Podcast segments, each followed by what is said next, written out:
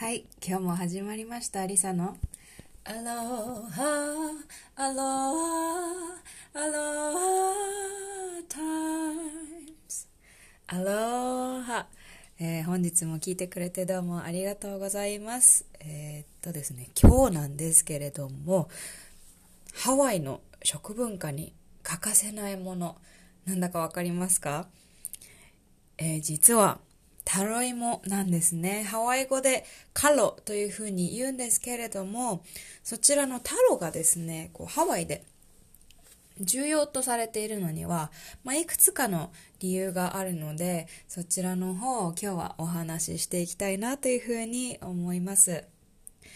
まず一つなんですけれども、ハワイ語で家族というのがですね、お花というふうに言うんですけれども、そのお花、えー、タロの新芽、おはがこう言語になってるというふうに言われてまして、で、あの、そのこう太郎のねお話があるんですけれどもその裏になるお話がですねこう太郎実は空の神のですねワーケアと星の守り神ホオホククカラニが、えーこう生み出した子供だというお話なんですね。で彼らが実はあのその作り上げた人間の子供がまああの生まれてこなかったと言いますかあの生まれる前にこう亡くなるようなそういう形で生まれてきてしまったんですね。ですごく悲しんだ2人だったんですけれどもこう、まあ、地球であのたくましく育ってほしいっていう願いがありましたのでもともと。ではじゃああのこの地上に地球のあのこう土の中にこう埋めてあげようということでそういう儀式を行ったところですね。あのその子供の体からこうタロが生えてきた。っていうあのことなんですけれどもそのタロ自体名前がですねホワロナあホワロワナカというあの長い茎というような名前がついたんですね。で彼らはそのタロ自体も、えーもちろん子供のように上から見守っていたというふうに言われていましてワケアとホオホククカラニなんですけれども2度目のチャレンジをします。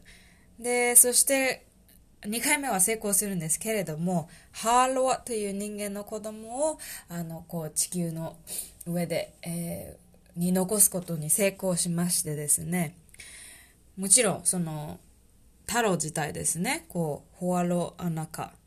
自体が、えーもう最初の子供でしたのでハーロワの兄弟として2人は、まあ、地上でこう生活していくんですけれどもあのー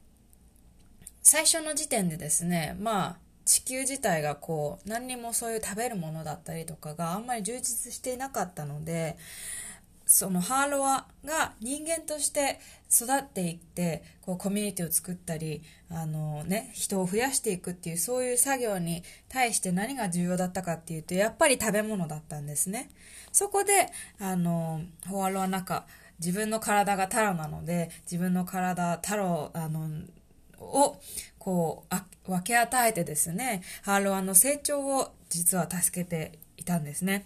まあ、あのそのおかげでハーロワは、えー無事に育つことができこうハワイの初代の祖先ですね。となって今でもあのハロワのお話はみんなそこがにあのハワイとハワイの人間の始まりだというふうに、まあ、言われてるんですけれども、えー、ホワロワ中はこう人々の栄養の、えー祖先となったというふうに言われています。はい。そんなタロなんですけれども、あの、どういう形をしてるのってちょっと興味がある方もいらっしゃると思うんですけど、タロ、あの、お芋ですね。日本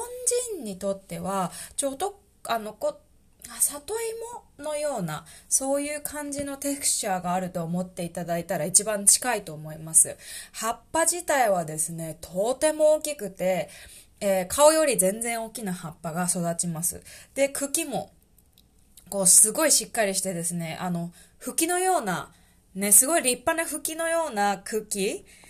みたいなのと葉っぱもあの本当にでかい葉っぱがですねハート型の葉っぱができるのですごく可愛らしいんですけれども葉っぱもすごくしっかりしているものができます。であのよくハワイの食卓に登場するんですけれども、えー、根っこの部分ですね、そのお芋の部分をまずパウンドして、石のツールでパウンドしてパウンドしてパウンドして出来上がるのがポイという食べ物ですね。そのポイなんですけれども、あの見た目大体ちょっとこう、茶紫と言いますか、こんなの食べれるっていうような見た目なんですけれども、あの、私はそのままというよりはちょっとお醤油垂らしたり、あの、した方が美味しいなとは思いますけども、えー、ハワイアンはですね、腹持ちがなんせいいので、ポイをよく、あの、食べている、いますね。その光景をよく見かけます。でですね、あの、すごく栄養分も高くてですね、本当に重宝されてるんですけれども、なんと、あの、すべてにおいて食べれるというのが、えー、タロの特徴でしてね、こう、葉っぱの部分なんですけれども、えー、よくハワイで見かけるのが、えー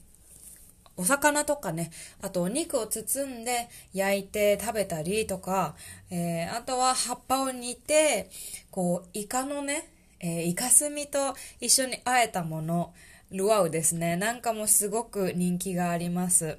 あとは、こう、入れ物のようにお水を入れたりする時もあります。それぐらい強い葉っぱという風になってまして。で、あの、昔はね、やっぱりそれだけ栄養分も高いので、本当薬としても、あの、使われたというふうに言われてまして、あの、ハワイやポリネシアで、あの、最初に、発見されたわけではなくて、実はこれアジアの食材なんですね、やっぱり。なんですけれども、えー、ポリネシアンがカヌーでわざわざこの栄養価の高くて、えー、育つのもすごく強く育ってくれる植物なので、えー、ハワイに持ち込んだというふうに言われています。で、あの、やっぱりハワイアンの、あこう、食文化にとても欠かせなくて強い存在、そしてその家族っていうお話がバックグラウンドにあるので、今はですね、や、やっぱりこう、歌やチャンティングにもたくさん出てくる。ということで、本当に大切なんだなっていうのがよくわかる、え、そんな食材、植物、タロのお話を今日はさせていただきました。あのね、水着は、えーこう本当にあの日本で言うとねお米のようにこう田んぼみたいな水溜まりで育つのがタロなのでぜひ次回ハワイに行かれた際は、えー、タロ畑探してみてはいかがでしょうか。そしてねポイの方もぜひあ挑戦していただきたいなというふうに思います。はい。それでは今日も最後まで聞いてくれてどうもありがとうございました。次回のポッドキャストでお会いいたしましょう。マハロヌイ。アローハ。